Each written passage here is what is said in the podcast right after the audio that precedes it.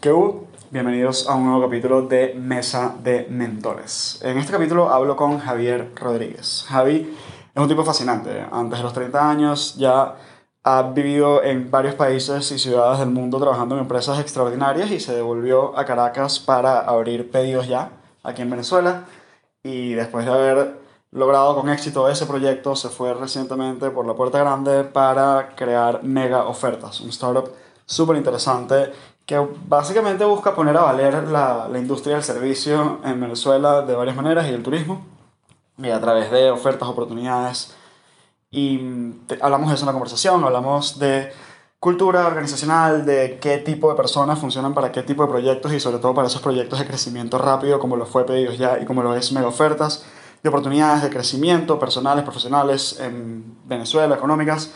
En general es una conversación excelente y que además creo que envejecerá muy bien porque pues planteamos una cantidad de cosas que va a ser muy interesante ver cómo se desarrollan en el tiempo. No estoy hablando de predicciones, sino simplemente de intenciones, principios y ganas de hacer las cosas de la mejor manera posible. Para mí fue una conversación increíble, espero que la disfruten.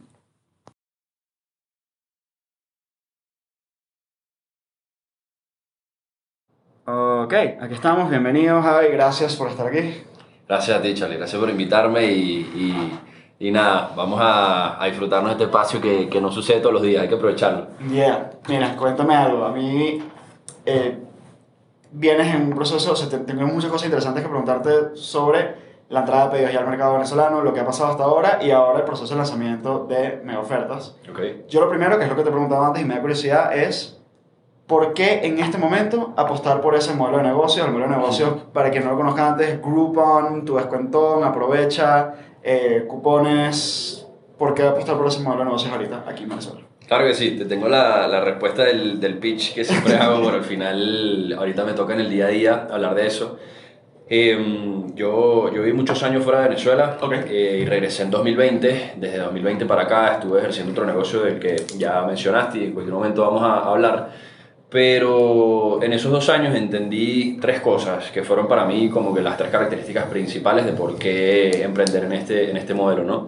Vi que acá en Venezuela, uno, había muchísima capacidad ociosa en, en los comercios de diferentes rubros. O sea, gente que tiene el local vacío, no lo está llenando. Es correcto, sí, o índices de ocupación promedio del 20, 30%, eh, industrias tal vez muy deprimidas para donde deberían estar o para, para, para donde en algún momento estuvieron en Venezuela, ¿no? Te hablo, okay. no sé, de restauración, hotelería y, y, y, muchísimas otras que, que ya te voy a mencionar. ¿Eso lo diste porque tenías esa relación como parte de Ya con los comercios como tal? Bueno, sí, eh, okay. Con restaurantes en Pedidos Ya, yeah. pero al final una de las cosas que yo tenía muchísima ansia por volver a hacer en Venezuela después de tantos años sin poder, sin estar aquí, era viajar. ¿no? Como que uno de los, una de las cosas que yo tenía en mi bucket list era poder, poder recorrer Venezuela, poder conocer de mi país cosas que, que la verdad es que no tuve la oportunidad cuando era chamo y me fui. Y cuando empecé a viajar fue que me di cuenta de realmente de, de lo deprimidas que estaban muchas, Mm. eh, muchas, muchos segmentos. Pues eso me quedó ahí en, en, en, en, la mente y fue, de nuevo, una de las características principales. Entonces eso, uno, la capacidad ociosa en los comercios. Dos, eh, eso me lo enseñó Pedido Ya y, y, digamos ese, ese sprint, esa corredera contra las otras aplicaciones eh, Okay. de delivery. El mercado es altísimamente sensible a promociones y descuentos. Aquí se perdió mucho la cultura del descuento. Eh, creería yo que en los últimos cinco años de la década de 2010, o sea, lo que fue 2015, 16, 17, con la hiperinflación que había, la verdad es que era muy complejo como que poder mantener esa cultura que en algún momento vivimos de pronto en 2010 hacia atrás, Claro. eh, o que se vivió en eso 2011, 2012. Entonces a lo que quiero llegar es retraer esa cultura del descuento a través de las aplicaciones de delivery, abrió cancha para que ahora se pueda hacer este, de otras formas y el mercado reacciona muy muy bien a eso. Ok. Y la tercera, que bueno, al final no es misterio para nadie, el poder adquisitivo mermó significativamente en los últimos 10 años. Entonces, este es un one-stop shop en donde tú puedes rendir tu dinero muchísimo más eh, para vivir experiencias en general. Te puedo contar más a detalle de qué tipo de experiencias, pero es un, es un lugar, de hecho el eslogan es vívelo todo gastando menos. Yo lo todo gastando menos. Yo me voy a ir un pelín, eh, porque sí quiero hablar un pelín más de estrategia y, y de lo que está pasando y las hipótesis que estás buscando validar con, con mega ofertas, porque me parece que son interesantes para cualquier sector, pero me quiero ir un pelín más atrás. Estaba haciendo el, el estoqueo de LinkedIn clásico que uno hace antes de ver Ok. estas vainas y corrígeme si me equivoco, pero creo que tu experiencia es interesante en el sentido de la mezcla de la tradicionalidad y la no tradicionalidad. O sea, sí, una educación universitaria, sí, unos trabajos en unas empresas, aunque creo que ninguno sí corporate grande. No. Este, más bien como, o sea, Rappi, Globo, más bien como cultura de startups, Super startups. pero the employee point of view, Ajá. pero también, o sea, early employee point of view, pero también y gerencial y liderazgo, pero también un componente de emprendimiento en un momento dado y ahorita un segundo componente de startups.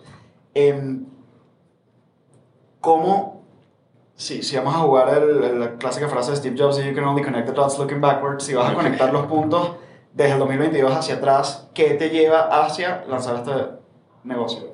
Uf, para mí están, para mí están conectadísimos. No, Ok. podría estar, no podría estar más claro. Eh, te cuento y lo hago de manera resumida porque tampoco la idea es extenderme tanto en eso, pero si me voy hacia atrás, yo entro al mundo del delivery a través de Globo. ¿ok? Ok. Globo es una empresa que nació en Barcelona en 2015, si mal no recuerdo.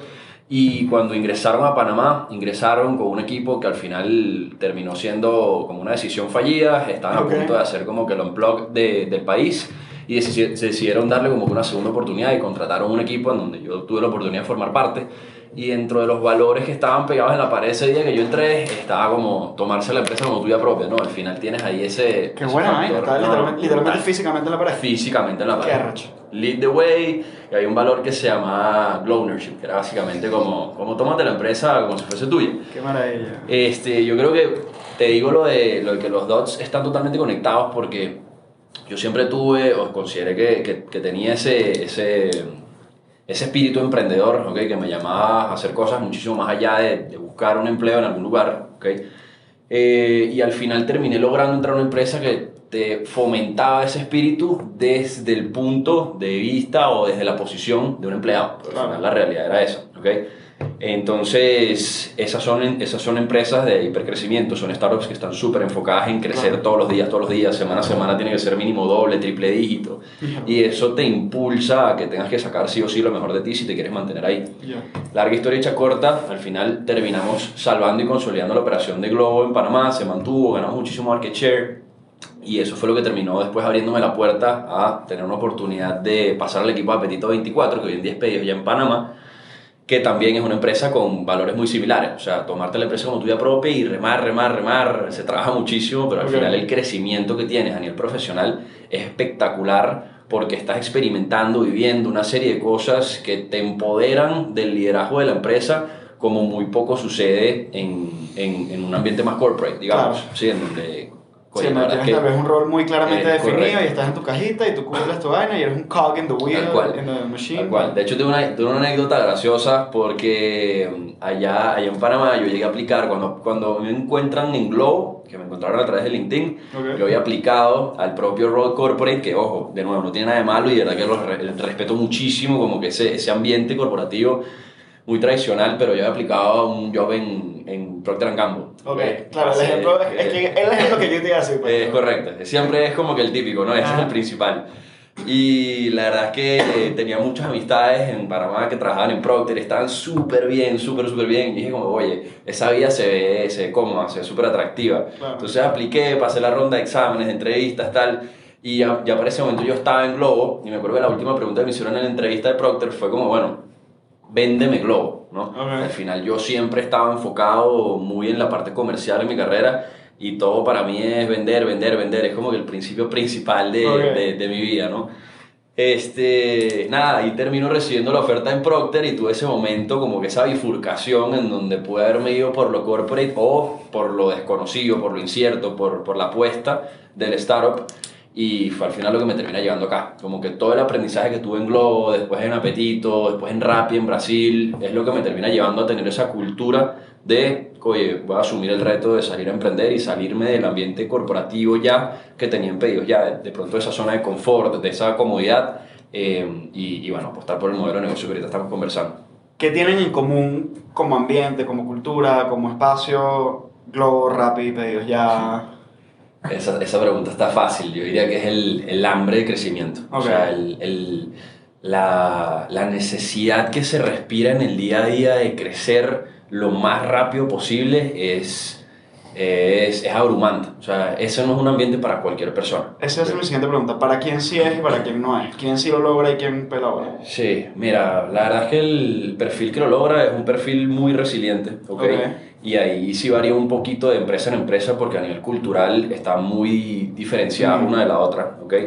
Eh, hay unas que son un poco más soft, las otras muchísimo más hard y, y es conocimiento público. Por ejemplo, un Rappi es mucho la cultura del látigo. Ok. Eh, Globo es mucho más la cultura de- del aprendizaje conjunto, del, del team building, eh, de, de, de- de remarcar esa cultura de vamos para arriba, vamos para arriba, vamos para arriba todos juntos, pero como con good vibes, ¿sabes? Ok. Eh, Bella es un poquito más, más formal, más, más, más enfocado, como que no, no, no, no se va tanto hacia, hacia valores, digamos, tan pasionales, sino más como que racionales, más al grano, ¿no? O sea, lo que uno se imaginaría de un holding alemán. Es correcto, exactamente, tal cual, por ahí va la línea. Pero, pero sí, yo diría que la persona que lo logra es la persona que tiene un perfil súper resiliente, que está dispuesto a comerse todas las verdes, siempre manteniendo la, la, la vista enfocada en, en, en las maduras al final del túnel. Ok. ¿Y quién no lo logra? ¿Quién pela bola? Oye, el turnover no debe ser fácil. Hay mucha gente que, que se quema y... Sí, eh, la verdad es que particularmente aquí en Peyos, ya Venezuela, tuvimos, tuvimos un reto enorme eh, con, con, el, con el talento, porque cuando nosotros entramos, mucha gente quería formar parte de Peyos Ya y nosotros estábamos en un proceso de que teníamos que armar el equipo lo más rápido posible Claro. y contratamos eh, a muchas personas que, que, bueno, al final no, te- no- en el momento de la entrevista no estaban conscientes de la cantidad de trabajo que realmente iba a llevar poder sacar esos roles adelante. Tal vez no estaban acostumbrados, tal vez no habían tenido la experiencia previa. Eso fue experiencia de parte y parte, pues ganaron, ganaron ellos experiencia y nosotros muchísima. Pero, pero coño, hubo mucho factor generación de cristal. O sea, Mm. gente que, que se rompe, eh, yo no voy a decir fácilmente, pero gente de pronto que no estaba preparada para el nivel de reto que iba a ser y que fue levantar ese modelo acá en Venezuela. Y ojo, aplica para acá, para Venezuela, así como para cualquier otro país que esté lanzando un app de delivery, sea la empresa que sea. Claro. Eh, a mí algo que me llama la atención, has vivido en muchos lugares. Eh, Sí. Y además, de repente, ok, Panamá no es este, una utopía ni una metrópoli ni nada, pero coño, Londres sí. Sí. Has vivido funcionalidad y desarrollo y disfuncionalidad y subdesarrollo y mil vainas. ¿Qué te trae para acá de vuelta? Claro que sí. Este, me da risa porque, porque aquí desde que llegué siempre, siempre me he dado cuenta que, que, que el venezolano tiene una percepción de Panamá que no es, no es, no es muy positiva, ¿no? No, yo no estoy diciendo nada Este- negativo, pero estamos hablando de Londres versus Sí, sí, de Panamá. sí. O sea, Sí, poner- fíjate que en Londres tuve la oportunidad de ir a estudiar y la verdad es que es una de las cosas que más valoro en, en- en- en toda mi vida. Eh, eso me, me abrió la mente y me llevó como que a un nivel de entendimiento de, de, de la vida, de las culturas, de, de, Yeah. de la diversidad muy, muy, muy, muy nutritivo, ¿no? Y además una ciudad absolutamente multicultural. Totalmente. diversa, O sea, el factor principal de Londres es que tú te montas en el metro y escuchas al lado tuyo distinto. 10 idiomas diferentes. ¿no? Entonces, como que es muy arrecho en ese, en ese sentido.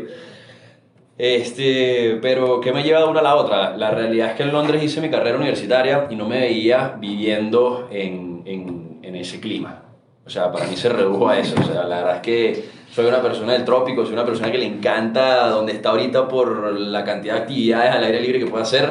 Allá en Londres está bastante limitado. Yeah. Y en su momento cuando me fui a Panamá, la realidad es que para mí no era una opción, no era una opción estar en Venezuela. Y para responder tu pregunta de qué es lo que me trae de vuelta acá, tuve la oportunidad de vivir en Londres, viví un tiempo en Puerto Rico, viví en Panamá y, viví en Brasil. Yo en Brasil me sentía muy bien porque al final es una cultura muy similar a la nuestra. ¿Ah, sí? Eh, sí, sí, eso es, es, un, es un- es un país espectacular.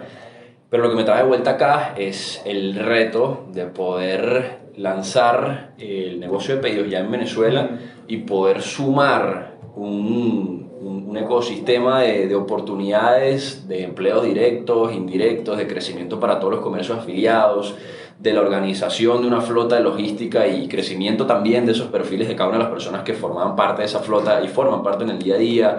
Como que el impacto era tan grande y la oportunidad para mí era tan atractiva que era impelable. O sea, no había manera de no hacerlo. La gente que viene de visita, mi hermana acaba de venir de visita, tenía 7 años sin venir. Imagínate. Eh, y de todos mis amigos que han visitado este año, el comentario principal ha sido lo mismo. Chamo, la gente no está recha. La gente no está amargada todo el día como lo estaba antes. O sea, hay un tema de cultura de servicio, creo que hay un tema, evidentemente, hay varias cosas que llevan a ese punto. Pero mi, mi, mi propósito para el comentario es preguntarte, ¿qué tanta influencia crees que han tenido las aplicaciones de delivery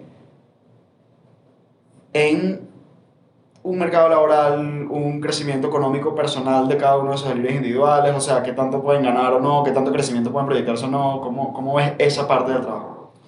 Ok, esa es una muy buena pregunta. Eh, no, yo creo que el cambio en general definitivamente no ha sido driveado principalmente por, por las empresas de delivery.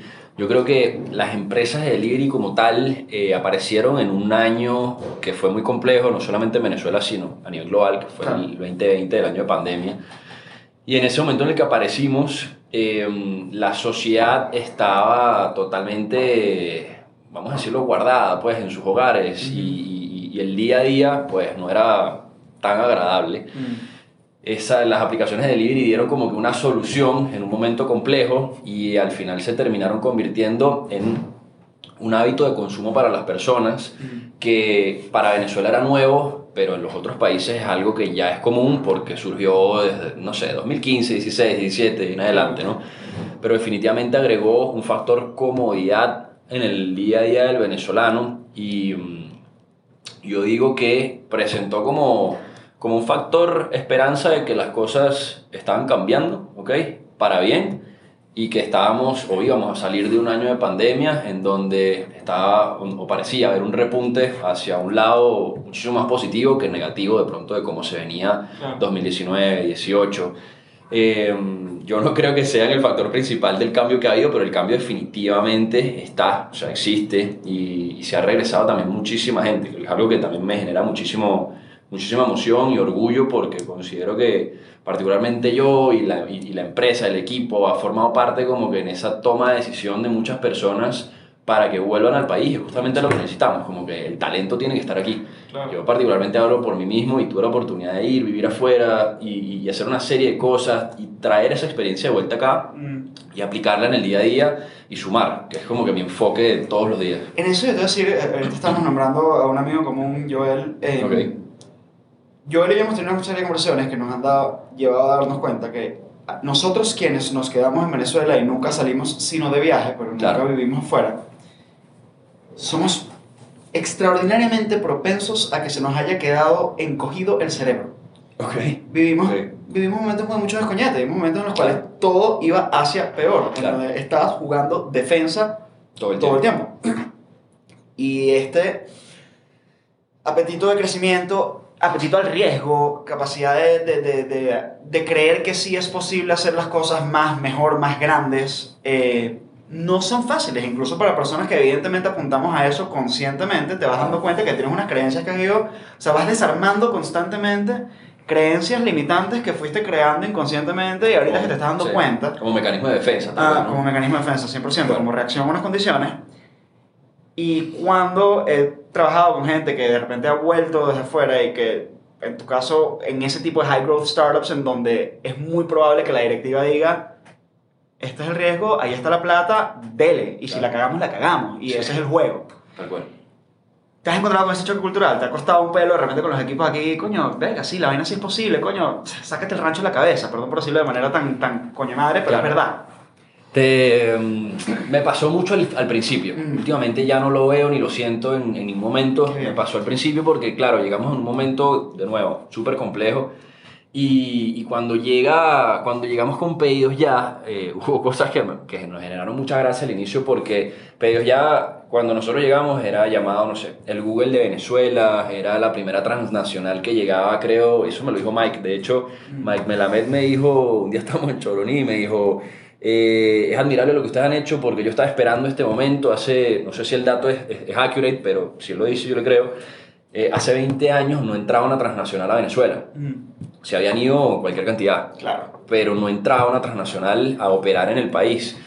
Y la verdad es que nosotros lo hicimos en un momento en donde nadie se esperaba que eso iba a suceder, y en un año súper complejo además. Entonces fue como que eh, al principio uno de los mayores retos o las mayores barreras que tuvimos fue generar ese factor de credibilidad de esto es cierto. Es legit. Existe, es legit y, vino para quedarse. Eh, te voy a contar una anécdota que, que, la verdad es que hasta ya se me había olvidado, pero me hiciste esta pregunta ahorita y fue como que, wow, de verdad que esto nos pasó. Yo no sé cuánta gente entrevistamos para lanzar pedidos ya a Venezuela, pero te soy franco, yo puedo haber entrevistado fácil más de 500 personas. Fue una tarea abrumante. Y de esas 500, fácil 400 personas me preguntaron, o sea, una de sus, de sus preocupaciones principales era cuál era la garantía de que Pedidos ya se fuese a quedar en Venezuela. ¿Sí? Y es, va totalmente de la mano con lo que me acabas de decir. La gente está en modo defensa, siempre pensando que, bueno, pues está preparado para lo peor, o estaba preparado para lo peor. Era eso de, bueno, ¿qué garantía me das de que esta empresa se va a quedar si yo de pronto salto de donde estoy ahorita, que, que capaz era su zona de confort, ¿ok? Y salto Sí, y me voy Polar, ¿sabes? Exacto. Coño. Exactamente. Bueno, de hecho tuvimos varios casos, particularmente Que me imagino, no- no- no lo dije aleatoriamente, Sí, pues. sí, sí, total, totalmente. Tuvimos varios casos de muchas empresas tradicionales que tienen muchísimo tiempo acá, en donde la persona estaba, no sé, eh, de nuevo, en un, en un área donde se sentía tranquila, pero el reto de pedidos ya llamaba demasiado la atención, sin embargo, generaba muchísima incertidumbre porque lo, lo- lo normal era que las empresas grandes o, o- o internacionales se fueran, no que se quedaran ni que llegaran. Entonces, Sí, de repente era un runway de seis meses y más Claro, nunca vimos a los claro. alemanes y se acabó. Sí. ¿Qué, qué, qué convence a... nos- ¿Quién toma la decisión número uno? O sea, ¿quiénes, evidentemente, eh, toman la decisión de entrar al mercado de Venezuela y, y por qué? ¿O quién, quién convenció a quién? ¿O cómo funciona la decisión? O sea, Esa la gente está muy tranquila en Berlín, no Sí. por qué este pedo. Sí, sí, sí, esa, esa, esa pregunta es buenísima. eh, a mí me genera muchísimo orgullo responderla porque. Eh, te cuento por qué. Mira, el principal driver del lanzamiento de pedidos ya en Venezuela se llama Leonardo Zambrano. Ok. Leonardo Zambrano, Leo. Él fue uno de los fundadores de Apetito 24 en Panamá, Ok. una aplicación que lanzó con Ronald y Quique. Esa aplicación es, lanz- eh, es comprada perdón, por pedidos ya en 2017 y después de 2017, principalmente 2018, fue el año en el que Leo empezó a hacerle muchísima presión a Delivery Hero para poder lanzar la operación en Venezuela. Ok. En ese momento, Cuando Pella compra Apetito ya era de Delivery Hero. cuando Pella compra Petit, ya Pella era de Delivery Hero, Ok. sí. Delivery Hero compró Pella en 2014. Ok. ¿sí? Entonces, eh, nada, quienes tomaban las decisiones eran los alemanes al final de lanzar un país u otro y Leo empezó a hacerle muchísima presión, tenía muchísima influencia en el C-Level de Delivery Hero y de pedidos ya. Y mm, nada, montamos el proyecto, por decirlo de una manera, montamos la carpeta Ok. 2018, 2019 y dos veces le dieron de baja el proyecto. De hecho, Wow. esto ya nosotros intentamos dos veces y no hubo manera. Se armó todo el esqueleto, todo el business plan, se analizaron todas las variantes que podían haber acá, diferentes a cualquier otro país, para ver cómo, cómo podemos hacer para, para hacer que la rueda girara. Fue súper complejo en ese momento, porque 2018 y 2019 eran años, por ejemplo, en los que no podías pensar en un negocio en dólares. Entonces ya de por sí se te caía la mitad del modelo que teníamos en todos los demás países. Ujú. Pero bueno, para aterrizar el punto, él fue el, el principal driver eh, y cuando arranca pandemia, que al final Delivery Hero, teniendo a plataformas en, en Asia, en Europa, ya sabiendo lo que iba a terminar llegando a LATAM, Mm, ya. le da el go a muchos países que estaban como engavetados o estaban, estaban eh, aguantados, ¿ok? Eh, que Pedidos ya quería lanzar aquí en LATAM, ¿sí? Ok. Entre ellos estaba Venezuela y en 2019 dan el go, ¿ok? Dan el go a final, perdón, perdón, perdón, lo dieron a, a principios de 2020, Ok. eh, como en febrero. Y ahí me llama Leo y me dice, mira, nos vamos para Venezuela, no nos vamos. Eh, lo más gracioso es que el equipo de Petito 24, ya después pedidos, ya que montamos o que formamos parte de todo el proyecto para lanzar Venezuela, Ujú. éramos como 12 personas, Ok. todos vivíamos en Panamá. Y en el momento en el que dicen, bueno, dale, fenomenal, si esto lo aprueban, ¿quiénes se van a ir para Venezuela, no? Y ahí solamente dos personas levantamos la mano. Wow. Eh, uno es Dani, Daniel Pesolano, que es el que lidera Ya. hoy en día el, el negocio de pedidos ya, eh, él es el MD, y, y yo. Entonces, nada, en ese momento, 2019, para muchos todavía esto era, cuando yo digo esto, me refiero a Venezuela, era, era como territorio desconocido, cuando Claro. tenías mucho tiempo viviendo afuera. Es lo que tú dices, como que siempre estuvieron los que se quedaron acá en modo defensa, defensa, defensa, como que adaptándose a los cambios que normalmente iban más en negativo que en positivo, ¿ok? Y desde afuera para las personas que, inclusive, aquí nos pueden de pronto, no lo sé, estar escuchando muchísimas personas que estén afuera y digan todavía que uno está loco por haberse venido Ah, no, en absolutamente. 2020 Eso sin duda. sin duda. Pero la realidad es que para nosotros pareció un tiro certero, pero bueno, para las otras 10 personas no. Ya. ¿Sí? Nosotros dos lo hicimos y, y considero que hablo por ambos, que no podríamos estar más felices y orgullosos de haber tomado la decisión que, que tomamos. Súper, súper felices en nuestro país y, y ha sido una aventura para mí la más, la más arrecha de toda mi carrera. Qué brutal. Sí. Hasta ahora. Hasta ahora, So claro far. que sí, so far. Em, aprendizajes importantes. aprendizajes importantes. Si ponte tú que ahorita te, te llaman y dices, mira, vente para la oficina, pero quiero que hables con todo el equipo, Ok. que se quedó en Pella, eh, que le hables un pelín, te va a dar nada más 5 minutos o 2 minutos para decirles insights, aprendizajes importantes de toda la experiencia de armar Pella aquí. ¿Qué les dice? Bueno, ya, ya- eso ya pasaba. Eso ya sucedió. Sí, eso ya pasaba anteriormente. No desde que salí de Pella, porque sucedió muchísimo cuando estábamos, cuando, cuando estaba ahí, cuando estábamos los dos ahí. Eh, mira, principales aprendizajes. eh, hay mucho. No quiero, no quiero tampoco lanzar unos clichés aquí que, que ya suenen repetidos, ¿no? Pero hay mucho de este negocio y de construir en un país como, como Venezuela que requiere un factor actitud que es fundamental. Ok. ¿ok? Em, nosotros nos encontramos con mucha- muchas personas que, que- que, eh, la verdad es que no estaban dispuestas, no tenían las ganas, no tenían el hambre, no Mm. tenían la visión de, de- de que esto fuese real y que se pudiese, se pudiese lograr. Pero siempre, como que nosotros mantuvimos una actitud súper positiva ante cualquier adversidad que se pudiese generar en el día a día para poder crecer este, este negocio, ¿no? Y, y acá nos encontramos mucho con una cultura que no vivimos nosotros nunca fuera, que era una cultura acomodada. Mm. ¿A qué quiero llegar? Eh, en Venezuela, y yo creería mucho que, que pasa en nuestro entorno, hay mucha gente, aquí culturalmente tú naces, creces en un colegio X y estás en, estás en tu casa, vives mucho tiempo, de pronto sí lo... Sí, Tenemos, sí, tenemos una adolescencia extendida. una adolescencia extendida. Que además, en mi opinión, y porque ya aquí sí entramos un poco en, en- en lo que yo estudio y en lo que yo hago, Claro. que es ese comportamiento y mente humana, y siendo yo una persona que yo me fui a casa de mi mamá a los 26, algo así, Claro. porque por fin me puso las bolitas y me iba a comprometer, le pedí matrimonio que ahora es mi esposa, bueno, vámonos y ya pues se acabó. Claro. Yo tuve absolutamente una, una adolescencia súper extendida.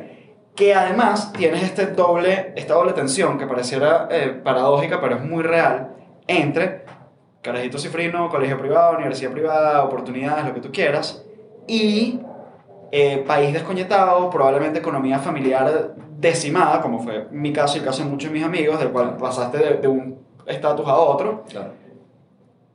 pero además, eso, el hecho de que estamos en protestas y el chavismo y la vaina y que, esto es coñete y que todo era difícil, te permite entrar en una posición de víctima y te permite crear excusas para perpetuar esa adolescencia este, extendida, Claro. para no tomar responsabilidad, con lo cual ese acomodamiento es aún más atornillado. Cuando la necesidad tal vez debería crearte el hambre de salir, te puede atornillar por completo en esa posición de víctima acomodada. Sí, sí, sí. Nos, nos, nos, nos- topamos muchísimo con ese perfil cuando llegamos acá, ¿ok? Y, y- y- y pasando los primeros meses, eh, la verdad es que fue complejo porque, de nuevo, nosotros traíamos, traíamos, traíamos y tenemos una mentalidad de comernos el mundo, de crecer rápidamente, de, de- ser avasallantes desde el approach más humilde, ¿ok? No, no oprimiendo a nadie, sino más bien como que armando nuestro propio camino y, y- y mostrando que estamos hechos. Y para poder llegar a donde queremos llegar necesitamos ese equipo que crea en esa visión y que también se abroche el cinturón y diga, bueno, voy a ir a la velocidad que, que quieren llevar este cohete. Y muchas personas como que no están dispuestas a ir a ese ritmo, no están dispuestas a ir a ese pace, no están dispuestas a salir de la zona de confort, no están dispuestas a, hacer, a meter de pronto los extra hours que había que meter, eh, porque venían de, un, de, una, de una cultura o de un acomodamiento en donde estaban atornillados, así como dices tú. Entonces, el factor actitud para mí es, es fundamental. O sea, tienes que tener una actitud de, de ganador, una actitud de, de, no quiero que suene eh, mal, pero una actitud de asesino, o sea, una mentalidad de asesino. Tienes que ser un killer, tienes que estar mentalizado en que lo que sea que te vas a proponer, tienes que salir a lograrlo. Porque simplemente compensarlo y tenerlo en tu cabeza no es suficiente. O sea, aquí tienes que salir a hacer. Este es un país en el que la adversidad forma parte del día a día y si la logras, si logras dar la vuelta, vas a llegar a donde quieres llegar, pero tienes que salir de esa mentalidad de que estás atornillado que ah, aquí las cosas estaban mal, aquí todo era nada malo, todo era negativo. No, no, no, eso se acabó. Ahorita es para echar para adelante y lo dije en unas entrevistas hace un tiempo, esto es un lienzo en blanco, como la mesa en la que estamos sentados. O sea, que hay demasiadas cosas por hacer eh, y te traigo el ejemplo que tú me estás preguntando desde que arrancamos este, este podcast. O sea, pedidos ya, eh, todas las demás empresas de delivery que, que llegaron, que, que arrancaron en Venezuela. No existía eso en 2020, eso pasó nada más hace dos años atrás. Empresas como Ridery, por ejemplo, ¿ok? Tampoco existía ACO y el Uber de Venezuela, porque aquí no podía haberlo. Ah, porque no puede haber un negocio como el de Groupon, también puede haberlo, y pueden haber muchísimos más. Con el, con, tanto con el ejemplo, el ejemplo de las empresas de delivery es un ejemplo muy bueno, pero el de Rider me parece todavía más interesante en qué sentido. Eso nunca podría pasar en Venezuela, no existe la confianza, no existe Claro. la frontera, no existe nada. Hay una cantidad de suposiciones, Sí. hipótesis, creencias Errada. que ya ahorita es un fact normal.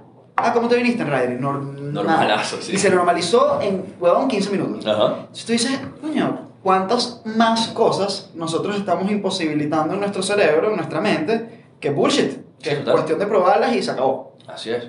Eh. Esa, esa pregunta que acabas de hacer es justamente la pregunta que tenemos que hacernos rápidamente y tomar acciones en los próximos 15 minutos. Mm. Y aquí a- me refiero a, a todo el que pueda estar escuchando para agarrar y decir, ok, ¿qué no existe en Venezuela? ¿Qué falta? ¿Qué soluciones necesita o podría eh, eh, aceptar el país? Cuando digo aceptar, vamos de nuevo al punto que acabas de, de- de- de mencionar. Mucha gente decía que aquí un rider no podía funcionar, Claro. pero te lo pongo también desde el punto de vista de las aplicaciones de delivery. Mucha gente aquí decía que ni de broma iba a pedir un delivery a su casa porque le iba a llegar un motorizado que probablemente iba a ser un malandro. Claro. ¿Me explico? Le iban a robar, la mano, que le van a porque robar, todos los que le- motorizados se iban a robar las comidas. Exactamente. Y no pasó. Entonces como que Algunas comidas se tienen que haber robado. bueno, Algunas. eso puede, haber, eso puede haber pasado, yo no te lo voy a negar, pero, pero lo importante es que, es que en el tema de seguridad, de tranquilidad, de, de esa, de esa certeza de que, bueno, puedes pedir un delivery y te sientes tranquilo de que la persona que va a llegar a la puerta de tu casa no, no va a hacer más, sino que entregarte la orden que pediste, es Entonces, fundamental. Y esto, honor a quien honor merece, tanto ustedes como, como a Yomi. Lo que, más, o sea, lo que menos me ha gustado sin duda de la experiencia de esta vaina es que la plataforma tecnológica y las limitaciones, te, que el carajo te llame, me saca la piedra. Ok. Tienes, la- tienes- tienes la vaina ahí y te puse unas instrucciones escritas, coño madre.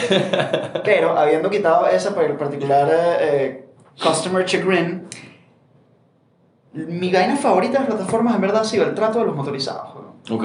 Verga, Ok. qué gente tan de pinga me ha conseguido Sí. trayéndome las vainas, qué, qué buena disposición, qué alegría, qué vaina. Y creo que tiene que ver en parte con que, bueno, no me estoy comiendo cara, me estoy ganando una platica. Claro. O sea, lo entiendo. Y en líneas generales, que te traigan algo rico es de pinga. Entonces la experiencia puede ser positiva para todo el mundo. Epa, ¿cómo estás? Gracias, qué bien. O sea, esa interacción para mí es, primero, súper sanadora del tejido social en general. El hecho de que vamos a tener Total. interacciones positivas y ya. Total. Pero de pana me ha sorprendido la buena vibra del, del, Sí, sí, delivery promedio.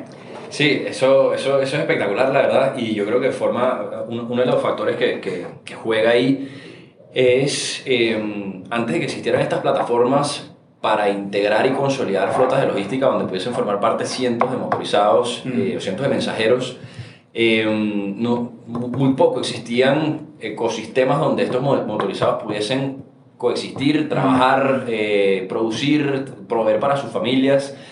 Y eso genera un sentido de pertenencia muy arrecho, porque al final tú estás formando parte, sea cual sea la empresa, no importa cuál, estás formando parte de una empresa en donde tú llevas tu uniforme en el día a día, donde llevas tu bolso, donde tienes una aplicación en tu teléfono que funciona, donde te caen órdenes que te están haciendo progresar y te están haciendo proveer de nuevo. Entonces, si tienes Eh, un pedo, tienes a quien llamar. Tal cual, tal cual. Entonces es como que tú de la nada, no sé, voy a poner un ejemplo, estabas haciendo mandados en el día a día para ver cómo te rebuscabas, ahorita no, ahorita formas parte de un ecosistema en donde tienes la garantía de que la rueda gira y gira todos los días y cada día de pronto gira mejor y, y yo creo que mucho de esa actitud de pronto con lo que te llega el mensajero, además de todo un entrenamiento previo que hay para poder tener esa, esa calidad de atención al cliente, tiene mucho que ver con, con, coño, lo sabroso que debe ser para muchos agarrar y decir que de pinga, ¿ok? Que existe esto, voy a atender a este chamo que le estoy llevando, no sé, su hamburguesa con la mejor actitud porque, ¿por qué no? Al final eso tiene mucho que ver con, con la manera de ser del venezolano que tal vez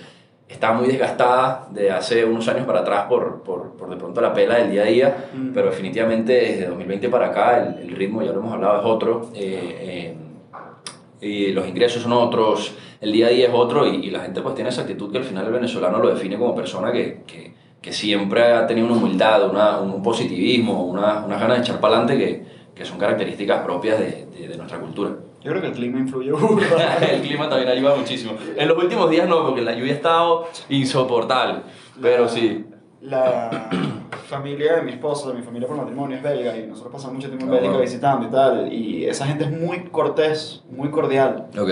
pero no es cariñosa, no es alegre. Nada, no es es que no ven el sol nunca, bro. Nunca. Es una vaina- bueno, en fin. Mira, em, me parece un insight burda interesante el ser parte tanto de una comunidad como de un sistema que de Claro. alguna manera tú participas de él y si lo haces bien puedes eh, tener resultados de pinga. ¿no? O sea, que no- háblame de las hipótesis de mega ofertas. Entras en el mercado. No, mentira, voy con otra antes. Ok. ¿Qué tan importante crees que es como entrepreneur o como business person eh, scratching your own itch? Y voy a ponerle contexto a la pregunta, porque una de las primeras cosas que me dijiste fue tu experiencia con Lobo, eh, Rappi, Betito, Pella, tal. Pero también, coño, quería viajar por Venezuela. Y viajando por Venezuela me encuentro a las posadas a medias o vacías, a los restaurantes, bla, bla, bla. O sea, tiene algo que ver con simplemente lo que te gusta a ti y tu peo y lo que te llama la atención. Y obviamente tener ese ojo pelado alrededor Claro. de estar viendo e identificando constantemente. Todo eso, ¿qué tan importante para ti es satisfacer tu propia necesidad o, o, o cero parecerte un poco a tu cliente? pues? Cero parecerme un poco a mi cliente. Ok. Mira, voy a, voy a ir desde el inicio de la pregunta que hiciste sobre Scratch Your Own Itch y, y un poco como que esas, ese sentido de inquietud de no quedarte en el mismo lugar. ¿no? Ahí voy a La, como la- la expresión gringa, por cierto, implica, significa rascarte tu propia comezón, o sea, satisfacer tu propia necesidad. Sí, sí, tal cual. Eh, mira, yo, yo estaba en una, una zona ya de, de confort en Pella, en Ok. donde habíamos alcanzado los objetivos que nos habíamos propuesto para los primeros dos años.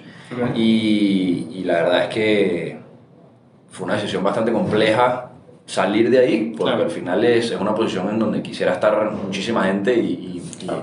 y hubo todo un trabajo para llegar ahí, pero voy a hacer como que el recall a lo que me estás preguntando, esa sensación de inquietud de no quedarme en el mismo lugar y seguir buscando y seguir viendo cómo sumar, yo, yo sentí que había hecho mi parte y había aportado como que el monstruo que hoy en día es Pella y ahora era momento de salir a aportar otro Ok. eh, y crearlo desde cero, que lo hace mucho más complejo, pero sigue como que construyendo ese, ese, ese- tal vez ese legado que, que, que, que se está haciendo aquí en Venezuela, ¿no? Eh, a mí me pasó que hace varios meses, particularmente con el negocio y el modelo de, de ofertas, yo fui por primera vez a Choroní. En esos viajes que empecé a hacer acá para conocer el país, como que nunca había ido a Choroní, siempre había escuchado que tenía playas espectaculares y bueno, fui por primera vez justamente en 2022. Y me llamó mucho la atención que encontré un, un pueblo eh, espectacular en donde aprendí que tenía aproximadamente 100 posadas, me pareció muchísimo. Yo dije, Yeah. wow, ¿quién, ¿quién se queda aquí? O sea, ¿cómo se No llenan 100 existe posadas? que yo pensara en ese número. Yo jamás, jamás. Yo me, yo me preguntaba y decía, no sé, 20, Ajá. 25, 30 como demasiado. Y ya con 30 me hubiese sorprendido. Ah, Y me dijeron, aquí hay 100 posadas, de las cuales probablemente la mitad está cerrada ahorita, ¿ok? Por falta de flujo de, de, de huéspedes. Y la otra mitad está rebuscando. Si hay dos o tres, que son las que mejor están. Y eso fue como que un refuerzo más para esa hipótesis que estamos conversando, que al final la había experimentado, no sé, en un par de viajes a Margarita, en, en un par de viajes a Dícora, que, que, que por, por, por un deporte frecuento muchísimo, y por los demás viajes que había tenido que hacer para poder ir a expandir el negocio de Pella en Venezuela. Al final, digamos, en un momento dado a estar en 25 ciudades, 23 ciudades, perdón. Wow. Entonces hubo que viajar muchísimo. Claro. Y eso como que abrió ese esquema de agarrar y ver en dónde realmente estaba el país a nivel general y entender dónde están las oportunidades. Entonces, Y ver fuera de Caracas creo que... ver fuera de Caracas es fundamental, porque al final, claro, tú llegas y de pronto estás viviendo afuera o vienes de viaje o vives aquí en Caracas y no sales al interior del país y dices como, bueno, esto está de, de, de cierto punto a cierto punto bastante mejor o muy, muy bien. Eh, pero la realidad es otra en muchísimas ciudades a nivel nacional. Entonces, si acá ya hay una oportunidad, por ejemplo, para un negocio como el de mi oferta, que fue una de las cosas que identifiqué, en el interior del país hay una muchísimo más marcada, ¿ok? Y particularmente en, la categoría de turismo, diría yo, Mm. porque eso te abre el abanico para que cualquier persona del país o cualquier persona que esté viviendo afuera, cualquier turista que quiera venir a Venezuela, tenga la posibilidad de contar como un one-stop shop en donde puedes encontrar Claro. como que este booking engine de agarrar y decir, oye, yo quiero conocer, no sé, Canaima, quiero conocer Margarita, quiero conocer Mérida, quiero conocer Los Roques, quiero conocer Adícora y poder hacerlo además ahorrando dinero este, y, y- construyendo una experiencia a través de ese one stop shop, porque también Debo admitir, obviamente los, los de mega oferta me persiguen desde que compré, compré el bar hopping. desde hace tres meses. compré el bar hopping, no compré el concierto de vinilo y me repente, arrepientes? Al final la terminé comprando igual, pero a full price. Ah, solo que ok. después. Este, pero me persiguen los ads y debo admitir que el ad de, de Kitesurf me tiene así el ojo. Te tiene tentado, te tiene el ojo picado.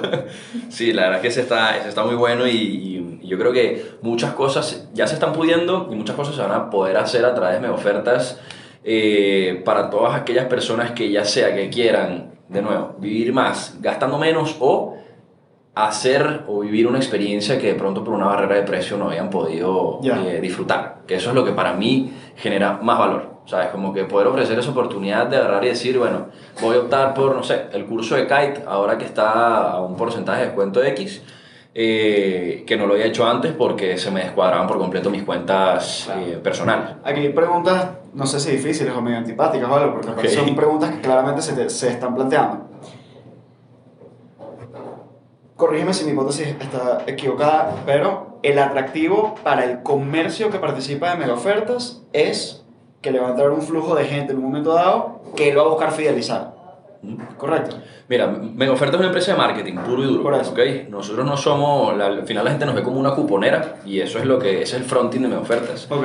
Pero la realidad es que de cara al comercio, que es lo que representa esa, esa, esa, esa oferta, ese supply dentro de la plataforma, somos una empresa de marketing, ¿sí? Y nosotros lo que buscamos es convertirnos en un acelerador de ventas para cada uno de estos comercios. Cada comercio tiene necesidades diferentes. Ujú. Para algunos estaremos buscando de pronto llevarle esos clientes que después terminen fidelizando. Ok. Para algunos estaremos buscando clientes que terminen generando una compra incremental en el comercio. Para otros estaremos buscando un flujo de ventas que más bien pueda ofrecerles a ellos un flujo de caja que no tienen actualmente y poder subsistir en, Ok. un, en, un, en un- en un comercio o rubro en donde actualmente esté complejo este, hacerlo por su propia cuenta. Entonces, son varios factores que, que Ya. puede, en donde puede jugar un rol de ofertas. Está bueno, interesante. Yo creo recordar que uno de los factores de fracaso de Groupon ¿Ok? era que te explotaba de repente un día la capacidad operativa de un local hasta el punto en el que el local no podía Atender a más nadie. no podía no y no podía no solo atender más nadie no podía atender bien a la gente Claro. que me preocupó porque me desco- o sea, yo estoy acostumbrado a que me lleguen tres huevones me llegaron 50 Claro.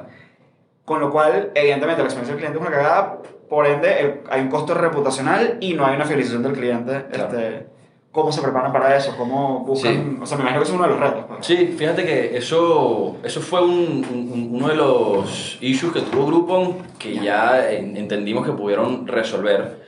Y Que de hecho, nosotros de paso, los aprendimos de- hopping en latillo estuvo súper de pinga, operativamente funcionó perfecto. O sea, El bar hopping Cliente fue un. Cliente Qué bueno, me encanta, me encanta porque ahorita, ahorita, ahorita voy a conversar un poco sobre los bar hopping, de dónde surgió eso. ya. Pero te cuento sobre lo que sucedía con Groupon. Groupon tenía una, mm, una metodología para el negocio diferente a lo que tienen ahorita. Ok. Groupon condensaba las ofertas en un día particular o en dos o tres días. ¿sí? Entonces te vendía, te inyectaba un flujo de clientes radical en 24, 48, 72 horas y ese cupón tenía que ser redimido prácticamente de inmediato. ¿sí? Ujú. Tenía que ser canjeado de inmediato. Entonces, claro, tú agarrabas el local X que normalmente tenías, como dijiste, las tres personas y le metías 50 a un solo guamazo y no tenían la capacidad para atender a todo ese sentido. Este, mm, te pongo el ejemplo del bar hopping, ¿ok? eh, que es justamente lo que acabas de mencionar. Me parece fenomenal que te haya, que te haya gustado, que hayas tenido una buena experiencia. Ojalá sean, haya sido así para las 300 personas que fueron.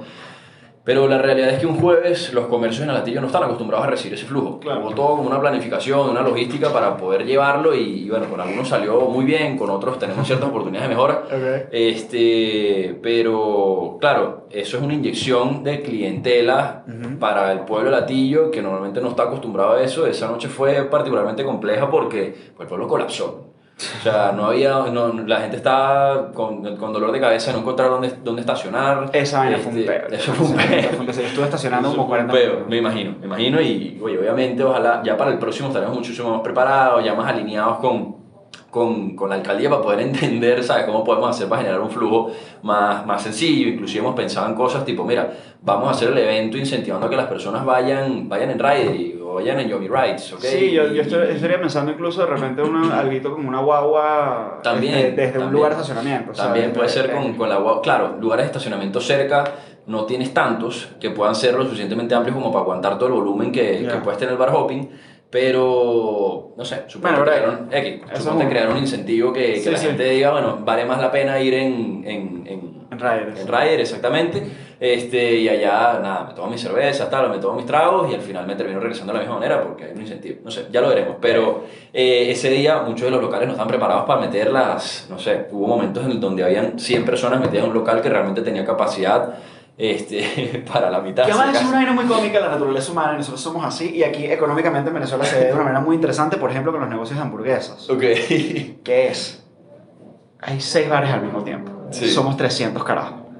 Por naturaleza matemática dirías, bueno, vamos a intentar meter más o menos 50 carajos en cada bar en cada momento. Pero no. Nos vemos los 300 juntos, En el bro, mismo de punto A a punto B y los otros cuatro vacíos. Sí, sí, sí, tal cual. coño, ¿por qué? Que es la misma manera con las hamburguesas aquí todo el mundo, bueno, vamos a hacer todos hamburguesas. Coño, ¿qué tal si uno hace, no sé, temaki o cualquier otra vaina? Sí, sí, sí. Pero sí es muy cómico que siempre hay una proporción de Pareto. Siempre, Siempre, siempre, siempre, 20%. Sí, y fíjate que ese día yo no creo que haya habido como un factor de, bueno, este está mejor que el otro, como que la gente, se quería, la gente quería probar sus seis locales, pero era como que, coño, ese está full, ese es el que debe estar mejor. se metía todo el gentío allá. Y así pasó por el recorrido de los seis, porque ah, es- esa noche, por lo que medimos, la gente pasó por los seis locales y hubo momentos en donde los seis locales estuvieron abarrotados. Sí, sí. Sí, sí. Y es eso, todo el mundo, pero. Por lo menos yo casi siempre, o sea, casi nunca llegamos a un local medio vacío. Casi siempre llegamos a un local a reventar, o llegamos nosotros y 10 minutos después está a reventar. Sí, sí, sí. Bueno, un momento, un momento que estábamos, el, el local de check-in, bueno, tú lo viste, era, era de tapas. Un momento que llegó la policía y todo, porque claro, la calle estaba, en ese punto estaba Mm. colapsada y hay gente de lado y lado de la acera. Y cuando llega la policía, el policía me dijo, mira, ¿qué, qué, están haciendo aquí? Porque obviamente no era normal ver ese gentío en un mismo lugar un Claro. jueves en, en el pueblo de Atillo. Pero, pero bueno, nada, ahí hay varios aprendizajes para, para las próximas. Mira, cuéntame. Idealmente, en un o sea, best case scenario, en tres años, ¿qué es Mega Ofertas como empresa? ¿Qué es para ti y qué es para la economía venezolana, para el mercado venezolano? Buenísimo, esa, pregunta está fenomenal. Eh, Mega Ofertas en tres años, idealmente para mí y para todo el equipo, es, es una empresa que esté eh, no solamente a nivel nacional en Venezuela, eh, habiéndose convertido en un hábito de consumo de, de todos los venezolanos, Ok. sino de... O sea, yo chequeo como consumidor regularmente, tal vez todos los días, tal vez tres veces por semana, la página Mega Ofertas, a ver qué voy a hacer. Cuando voy a hacer mis planes de fin de semana, comienzo por la página Mega Ofertas. Sí, la- el objetivo es llegar a un punto en donde cada vez que tú te plantees hacer algo, digas, revisa en Mego, revisa en Mego ofertas a ver primero ver qué hay, ¿sí? Porque entiendes que es la solución más inteligente para economizar y, y- y vivir más gastando menos. ¿sí? Eh, como te digo, eh, presencia a nivel nacional, habiendo ya impulsado diferentes segmentos y habiéndonos convertido en un acelerador para la economía, Ok. ¿ok? y ya estando en, eh, con presencia en otros países. ¿ok? Ya tenemos varios en la mira de la experiencia que traemos previa de, de- de- de- de cómo funcionan estos negocios digitales a través de plataformas eh, y sabemos hacia dónde queremos ir. Ese datico me lo, me lo guardo ahorita para mí, pero, pero, pero bueno, teniendo presencia por lo menos de aquí a tres años, yo diría que por lo menos en tres, cuatro países más, mínimo. Eh, habiendo consolidado un equipo, nosotros somos más de la mentalidad de, de, de poner el talento correcto en las posiciones correctas y que sea un muy, muy buen talento, top talent. Entonces, no visualizo un equipo de cientos y cientos de personas, visualizo un equipo de 100, de 200 personas que sea el, el- el mejor talento joven de Venezuela condensado en un mismo lugar. Este, mm, O sea, yo como estudiante universitario de 20, 22 años, debería ser para mí aspiracional irme a Mega Ofertas. esa es la idea. Hoy en día probablemente todavía no estamos dentro del radar. Eh, No, bueno, ay, la lanzaron hace tres meses. Yo estoy Total, hablando del sí, sí. ideal que... Es correcto, hace tres, a- eh, de aquí a tres años sí. Eh, yo creo que lo logramos, lo logramos con pedidos ya y lo logramos obviamente apalancados en que era una empresa transnacional, con un, con un nombre ya que tal vez muchas personas conocían, que llegó y generó mucho ruido. Pero acá, de aquí a tres años, queremos generarlo con, con, con un negocio de venezolanos hecho, hecho por, por venezolanos acá y, y que sea aspiracional para todas las personas que estén arrancando o buscando arrancar su carrera profesional. Me encanta, me encanta, me encanta. Eh, voy a cambiar un poco de, de- de velocidad. Dale, pues. en- que esto lo hablamos antes. Una compra, ¿qué compra de 100 dólares o menos te ha impactado más positivamente en tu vida en los últimos seis meses? ¿Qué compra de 100 dólares o menos me ha impactado más en mi vida en los últimos seis meses? Sí. Una vaina pequeña que tú dices, coño, esto, esto estuvo bueno. Oye, vale, esa pregunta está buena, está tricky. Eh, no quiero demorar demasiado porque el- el- estos son momentos en los que le hace fast forward al podcast y como bueno, cuando Javi finalmente decidió responder. Este... Te mira, la- no, no, no- Te la dejo como para, como vuelvo ahorita. dale, pues. ¿Cuál es el libro que más, que más has regalado a otras personas? Esa, esa pregunta me dijiste que me la ibas a hacer y, mm, y eh, ¿cómo se dice? Eh, lamento decepcionarlos, jamás he regalado un libro. Ok. ¿ok? Wow. He leído varios, pero jamás he regalado un libro. ¿Y recomendado? Recomendados, hay uno que se llama. eh, hay uno que me, me, me hizo leer un profesor en la clase de, de macroeconomics en, en Londres, eh, tipo era un escocés. El libro se llama The Economic Principles of Life. Ok. Y al final es un libro que te termina eh, simplificando la manera de ver el día a día de, de- de cada persona, de, lo- de- nosotros como seres humanos, Ok. a través de principios de la economía. ¿ok? Ok. Que es una manera muy arrecha de verlo, la realidad, porque todo lo que nosotros tenemos a nuestro alrededor estuvo planificado en algún momento para ser como tal cual es. Ya. y todo tiene un porqué. Eh, no sé, cada vez que salgas al supermercado, cada vez que agarres un producto, todo tiene un porqué detrás Claro. y al final uno va como browsing y pasando fast forward en su vida y porque ya como que tiene esos hábitos en el día a día que, que para ti son normales, no sé, entrar a una tienda y hacer un mercadito de Ujú. 15, 20 items, pero cada una de esas cosas que, están, que estás agarrando tiene como que un trasfondo Claro. económico muy, muy, muy arrecho. Claro, está en el lugar en el que está por un motivo, tiene el empaque que tiene por un motivo, el nombre, todas esas cosas. Hoy cuesta X y hace X tiempo costaba Y, ¿sabes? Como que eh, es- muy arrecho ese, ese librito. Un librito chiquitico, este, pero, pero la verdad está bastante interesante. Me encanta. Un hábito inusual, una cosa rara que te encanta. Una que dices, coño, esta vaina a mí, o no se lo digo a nadie, o la gente me, me piensa que soy raro, o lo que sea, se burlan de mí, pero es una vaina que a mí me fascina. Esa está buena también. Este, mm, un hábito raro. Oye, puede ser de cualquier cosa. Lo que sea. Cualquier cosa. Yo, yo me acuesto en el piso, y me quedo viendo el techo. Y esa vaina me genera un placer weón, absurdo. No, mira, normalmente ese hábito, yo, yo, yo tengo un momento, un momento zen cuando estoy, cuando estoy en, no sé, en la naturaleza, ¿ok? Ok. Donde sí como que trato de bloquear todos los pensamientos externos que puedan haber y estar ahí en ese momento de la hora. No quiero que esto tampoco vaya a sonar así ultra, ultra hippie, como que sí me estoy yendo hacia otro lado, pero sí trato como que generar, no, no de generar el hábito, o sea, de mantener el hábito en donde, en algunos de los momentos en donde estoy en algún paseo, en alguna aventura de las cosas que me gustan hacer, eh, literalmente poner la mente en blanco, bloquearme por lo menos por cinco minutos y yo no sé si hay muchas personas que, que hayan normalizado el, el- no, no lo voy a decir que es un arte, pero el hábito de meditar, Mm. pero es algo que en los últimos años he aprendido como que a, no en los últimos años, principalmente en los últimos meses inclusive, ¿Ah, sí? a, for- a, a hacer más parte del día a día. ¿Has usado alguna herramienta para eso? ¿Una Sí, app o algo? sí, sí, sí. ¿Cuál? tengo una app que se llama Balance, que me Balance. funciona muchísimo. Balance no lo usado. Eh, hay varios, hay un montón. Al final Pero, pones meditation A mí y... la que me enseñó a meditar realmente fue Calm. Ah, Calm, Calm también la vi. Esa me parecía un montón en la... Usé en Headspace un pelo y hoy en día uso Insight Timer, eh, pero simplemente el timer nada más. Ok. Porque ya no, ya no uso guiadas, pero yo aprendí fue con guiadas de Calm.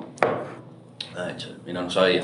Eh, un hábito raro, va- va- creo que ese no es tan raro, pero un hábito raro es que normalmente siempre hago ejercicios de, de- de sostener la respiración el mayor tiempo posible. Ok. Ese es medio raro, ahorita que lo pienso. Eh, ¿Has no hecho Wim Hof? sí, he hecho, por ahí siempre me llegan los correos del tipo, por ¿Con el cierto. hielo y todo o no? No, no, No has, no no, no me... No, vamos no he hecho lo vaina ya, creo que se va a lanzar una mega oferta. Sí, va, vamos a de hacerlo. Prana and Ice. Ya lo dijo, ya lo dijo. Ah, fíjate, Prana Nice nunca he ido porque mi gimnasio tiene una, una ice bath, una de esas bañeras, sí. El agua está como a, como a 4 grados, creo. ¿Dónde es eso? En las Mercedes, Silverback se llama el gimnasio. Qué bien, güey. Arrechísimo, ¿no? La O sea, vaina se es puso moda. O sea, el primer loco que se dedicó a esa vaina aquí es Jorge de Prana and Ice. Ok. Y yo tengo Jorge primero una conexión muy arrecha humana porque además él se entrenó con Wim Hof. Él fue a los Pirineos con Ah, el no te carajo. O sea, te está trayendo Así el mismo. teaching de verdad. Échale pichón, qué recho. Pero a raíz de esa influencia, de repente Jorge los monta en, en Corpus Menti, a la Claro, yoga montó claro. uno, ahora me estás diciendo que Silver montó otro. O sea, hay un Sí, movimentico. no, sí, sí, sí, tal cual, tal cual. Es que, ojo, yo creo que, que, que día a día el venezolano, el, venezolano el, el ser humano como que va concientizando y adquiriendo más prácticas para, no sé, para lograr longevidad, para lograr una mejor salud, un, un mejor, ¿cómo se llama? Eh, estado mental, no sé si todo el mundo, pero yo particularmente he estado súper enfocado en eso y, Ya. y tengo muchas personas a mi alrededor que sí, fíjate, tú ya de una eres un... Y, y es bestial la cantidad de beneficios que te trae el hecho de meter tu cuerpo y someterlo a temperaturas extremadamente incómodas, pero, pero, pero es una realidad. Yo el tiempo, nosotros estuvimos viviendo nada más tres meses en Europa. Eh, Ok. Mitad de eso en Bélgica y mitad Ok. de eso en España. Y en ambos lugares yo me bañé todos los días como lo hago hoy en día con agua fría. El tema es que agua fría Caracas es una vaina Sí, claro. y agua fría Bélgica en el medio de un bosque. Es otra cosa totalmente.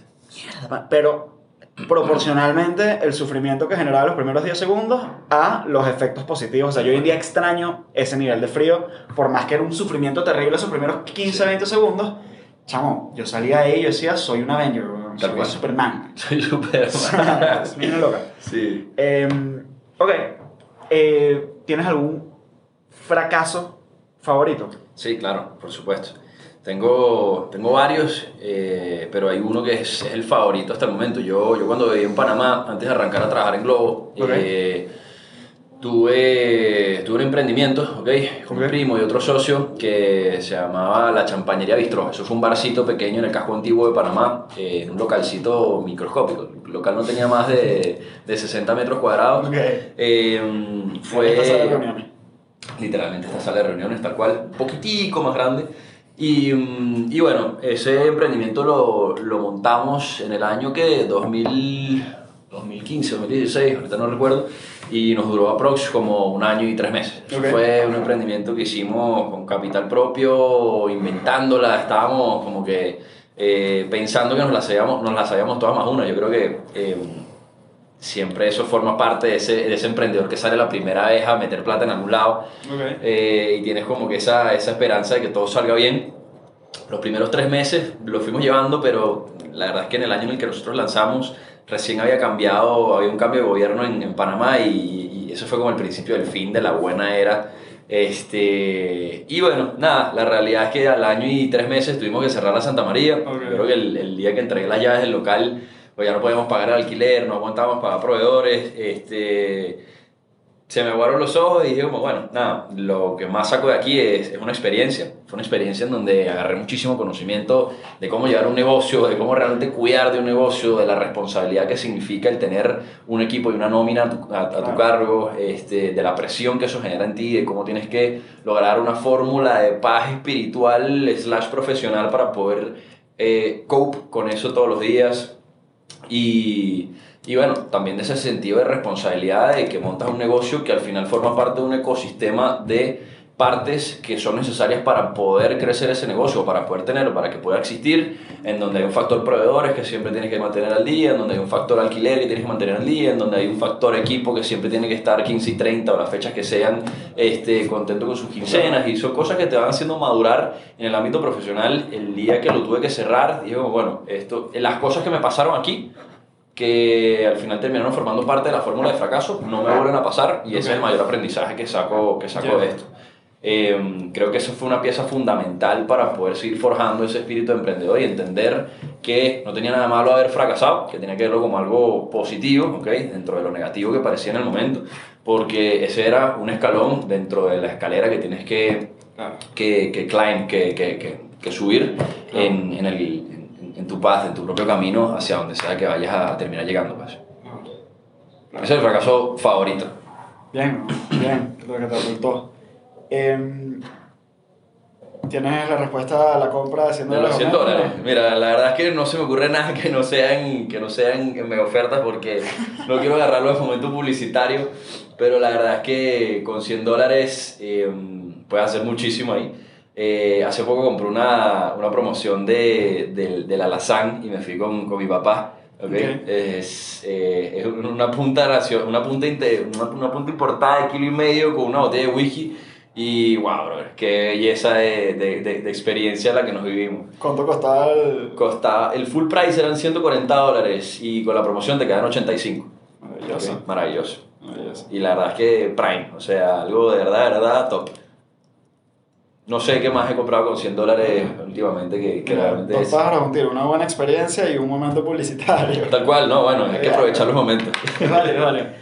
Eh, malas recomendaciones que sueles escuchar, eh, de repente en el área del emprendimiento, o de repente en el área de las ventas, o del crecimiento de negocio. Malas recomendaciones que suelo escuchar. Eh, mira, Yo creo que aquí suelo, suelo escuchar mucho eh, como que algunas prácticas que, que, que de pronto no, no, no comparto. Eh, Ok. Acá en Venezuela tal vez la cultura o la gente está acostumbrada a, a que todo, todo depende de los contactos, de con quién estás alineado, de, de, de, de- mm, básicamente en, en el ecosistema en el que te manejes. Como que yo, yo soy mucho de pensar, de como que crear tu, tu, tu propio camino, ¿no? Ok. Este, y, al final todo eso depende de, de, de ti mismo, que es lo más bonito, como que dependa de ti es, es, es fundamental. Acá como que escucho muchísimo que bueno, tienes que tener la influencia de fulano, de mengano, eh, que son cosas que realmente no, no, no creo que sean fundamentales para, para ser exitoso aquí en un negocio. ¿Qué más he escuchado que no, que no comparta? Em, bueno, aquí, aquí he escuchado muchísimo, eh, no sé qué tanto ruido vaya a, a generar esto, pero em, Venezuela es una cultura que está demasiado acostumbrada a el by the book de te tienes que grabar en el colegio, Mm. después tienes que grabarte en la universidad, después sí o sí tienes que hacer un posgrado, ¿ok? Con esto no estoy buscando incentivar a la gente a que no lo haga, ¿ok? Pero la realidad es que no es tal cual como te lo venden en, en el librito, ¿ok? Mm. He conocido personas que se graduaron del colegio, que fueron, a la que fueron a la universidad, que adquirieron una carrera o hasta dos, y después hicieron un posgrado, un doctorado, una maestría, etcétera, etcétera.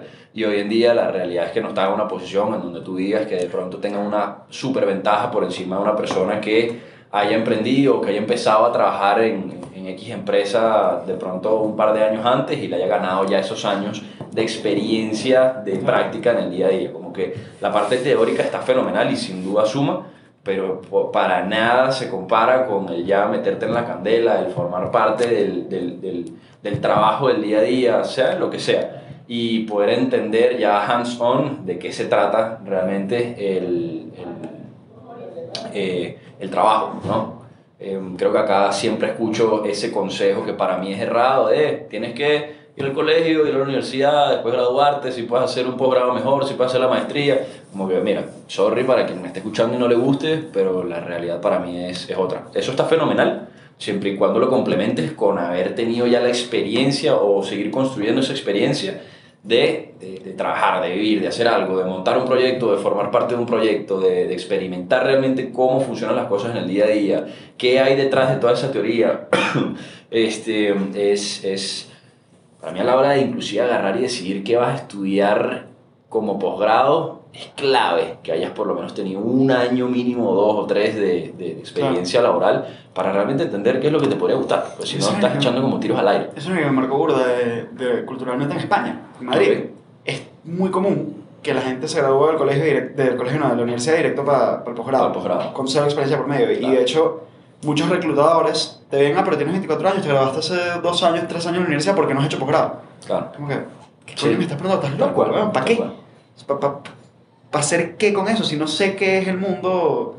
Claro, evidentemente, si eres un carajo que comenzó a trabajar a los 18, a los 20 y toda la universidad trabajaste y tienes una cantidad de experiencia, bueno, tal vez, tal vez. Claro. Pero, Pero fíjate que, antes, disculpa que te interrumpa ahí, eh, yo creo que va demasiado enganchado con el punto que acabo de mencionar. Acá y en muchos lugares es muy común, a mí me pasó, me acuerdo cuando me gradué de la universidad, quería, quería encontrar empleo y yo estaba recién graduado y todos los entry level jobs decían mínimo 2 to 3 years experience. Claro. Como que, pana, ¿cómo quieres que la consigas si no me estás dando la oportunidad o la puerta para hacerlo? ¿no? Y creo que eso también es una de las cosas que me enganchó tanto de estas empresas de, de, de, de hipercrecimiento, de startups, que al final no estás pendiente de buscar a la persona que tiene los tres posgrados, con la supercarrera, con la maestría y los 15 años de experiencia en McKinsey. O sea, estás pendiente de buscar a la persona que está dispuesta a comerse el mundo con ese espíritu emprendedor, entender los valores de la empresa y echar para adelante. y para ese tipo de ambiente y para ese tipo de empresa, muchas veces el posgrado puede ser una desventaja, muchas Claro. veces el, el, el blank slate puede ser una ventaja. Pues como que, mira, yo necesitamos que aprendas esto y esto y esto, pero sobre todo eh, adaptabilidad, Claro. actitud, tal, etcétera. Y entonces, ¿sabes? Aquí, aquí no hay, porque es verdad, no hay un manual, no hay un manual, o sea, estás entrando a un mercado nuevo, Para entonces uno, estamos weón, figuring out as we go. Es correcto. Y para eso puede ser una desventaja el haber sido condicionado por 28 años de tu vida de que las cosas se hacen de cierta manera con cierto procedimiento. Sí, sí, sí. romper eso no, no está, no juego nada. ¿Qué más hay por ahí? Dos cositas y con eso cerramos. En los últimos cinco años, ¿qué nueva creencia, comportamiento, qué nuevo hábito te ha mejorado más tu vida? Esa está, esa está brutal. Eh, fíjate, este, hace... Yo voy a cumplir 30 ahorita en enero. Eh, hace casi 5 años, ¿ok? Eh, a mis 25 fue como que el momento en el que yo decidí cambiar el pacing que llevaba en mi vida. Como que Ok. yo creo que los, vein- a los 25 fue ese momento en el que yo dije, bueno, empezar realmente a, a madurar y a construir lo que van a ser los próximos 5 años de mi vida, que de los 20 a los 25 no lo visualicé de esa manera. Fue como que voy a vivir, voy a... Me di 500 coñazos, hice 500 cosas o más, pero no estaba estructurado con un plan. ¿ok? Ok. De los 25 hacia los 30, mi mentalidad fue, voy a construir un hábito, ¿ok? En donde yo, mejor dicho, voy a, voy a, sí, voy a desarrollar un hábito en donde yo construya, ¿ok? El Javier que yo quiero ser a mis 30 años. Ok. ¿sí? Y eso vino incentivado por un discurso que escuché hace varios años ya de, de Matthew McConaughey, eh, Ujú. ¿sabes? El actor. Sí, el discurso del, del Oscar. Eh, es correcto, el discurso del Oscar, en donde él literalmente, él, él- él lo hace como un poquito más amplio, si mal no recuerdo, él habla de 10 años, pero él está como que hablando de justamente I'm building my hero, ¿ok? Y, mm, y como que estoy siempre persiguiendo ese hero, ese superhero que, que tú para ti eres. Porque para mí la prioridad en la vida tienes que, ser, tienes que ser tú, o sea, tienes que construir la mejor versión de ti mismo siempre para que después eso pueda permear y pueda impactar a todo el ecosistema que te rodea. ¿sí? Si tú no estás bien, si tú no estás balanceado, si no tienes una fórmula de tu paz espiritual en donde todos los valores estén donde tienen que estar, si tú no estás motivado, si no tienes ese gas de agarrar y decir, yo voy a hacer esto y lo voy a hacer de esta manera, ta, ta, ta, ta, ta, ta, ta, la verdad es que vas a estar como tambaleando en un limbo en donde no tienes certeza de qué es lo que quieres hacer tú de aquí a X tiempo. Y fíjate, tú me hiciste una pregunta, ¿qué, es me- qué va a hacer Mega Ofertas en tres años? Para mí en mi cabeza la tengo súper clara, pero no lo podría tener tan claro si no tuviese primero claro de qué voy a hacer yo de aquí a cinco años, ¿ok? Porque dentro de ese proceso y ese proyecto de construcción personal y profesional, si yo no tengo eso claro, mucho menos voy a poder definir lo que una startup propia o de cualquier otra persona vaya a hacer en X cantidad de tiempo, porque ¿con qué? ¿Sí? Ujú. ¿Con qué estructura? ¿Con qué conocimiento? ¿Con qué seguridad? ¿Con qué autoestima? Para mí es fundamental eso. Eh, y, y sí, ese ha sido el, el hábito que he construido en los casi, casi últimos cinco años, estoy a punto de cumplirlos y la verdad es que me genera muchísima felicidad y muchísimo orgullo saber, porque esto no es como que para, que, para decírselo a la, a la gente ni a más nadie, pero saber propiamente que, que esa persona que me propuse ser a los 25 está, está muy cercano de llegar, Eh, pero sé que cuando cumpla los 30 todavía queda demasiado por hacer Claro. y de ahí ya estoy mirando como que a esa persona de, de 35, ¿no? Entonces como que una de las cosas que he aprendido y creo que eso puede sonar medio cliché, pero definitivamente la vida pasa volando, volando, se va demasiado rápido y, y, coño, hay que vivirse cada día de los que tenemos porque la verdad es que es una bendición. En la posición en la que estamos tú y yo, los que nos pueden estar escuchando, hay mucha gente que, que, que está como thriving por, por estar cercanamente a donde está uno y la verdad es que yo lo digo desde el punto de vista más humilde, como que estoy ultra agradecido de, de estar donde estoy, de estar haciendo lo que estoy haciendo, de, de pensar como pienso y de poder tener la oportunidad de seguir construyendo. Para mí eso es como el elixir de, de, de mi día a día. Brutal. Mira, con esto vamos a cerrar y, y creo que this leads perfectly into that. ¿Ok? Si puedes tener una valla gigante en el medio del que todo el mundo la vea, ¿qué diría? Ok, este... Yo creo que iría muy de la mano con eso que acabo de decir, como no sé cómo, cómo sería el copy en una sola ¿Cómo lo valla. encapsula? Sí, sí, pero básicamente como que eh, persigue o... Sí, persigue, persigue tu héroe, ¿sabes? Como persigue tu propio héroe o, o construye la mejor versión de ti mismo en el día a día. Yo creo que mucha gente como que pasa las páginas demasiado rápido y, y no escriben realmente lo que, lo que quieren ser o tal vez ni siquiera tienen claro lo que quieren ser. Y con esto no estoy criticando a nadie, al final es como que depende de cada quien, ¿no? Pero creo que para poder eh, eh, estar feliz, que es como que lo más importante para poder estar feliz eh, y estar motivado, necesitas sentarte a pensar cómo, cómo llegas ahí.